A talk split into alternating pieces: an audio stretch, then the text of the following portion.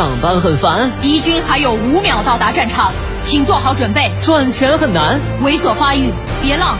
未来希望渺茫，稳住，我们能赢。全军出击！别让琐碎暗淡了理想。来吧，这个午后给生活加点料。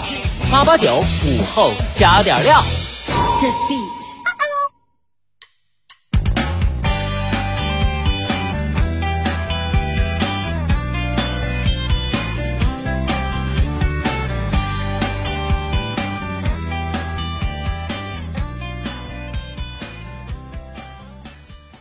收音前的你还好吗？欢迎收听午后加点料，我是海鹏。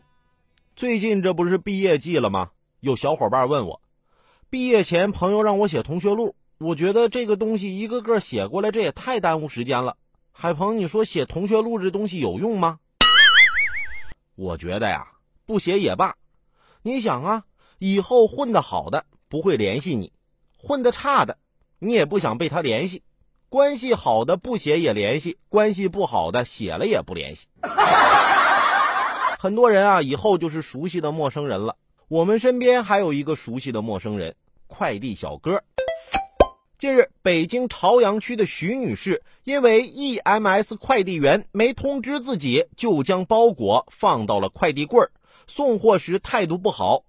于是他将女快递员投诉，却遭到了电话骚扰，还有男子爆粗口威胁：“想不想在家住了？弄死你！”随后，邮局负责人向徐女士道歉，称骂人男子也是公司快递员，自己的联系方式、家庭住址，对方都一清二楚的掌握在手中。这熟悉的陌生人要是突然跟你翻脸了，确实是件让人细思极恐的事儿。之前都说快递小哥工作很辛苦，大家要体谅。可谁的工作不辛苦啊？快递小哥为啥不体谅下客户的辛苦呢？人家买东西的钱也是人家辛苦挣来的呀。自己工作要是没做好，严重的甚至让人的辛苦钱打了水漂，这也要无条件的被原谅吗？面对自己的合法权益被侵害，消费者难道就只能选择忍气吞声吗？昨天我妈让我去寄快递。我想啊，这快递小哥现在也惹不起啊，我就偷个懒吧，想在小区的快递柜进行投递。注册登录成功后，我发现我成快递员了。妈，我找着新工作了，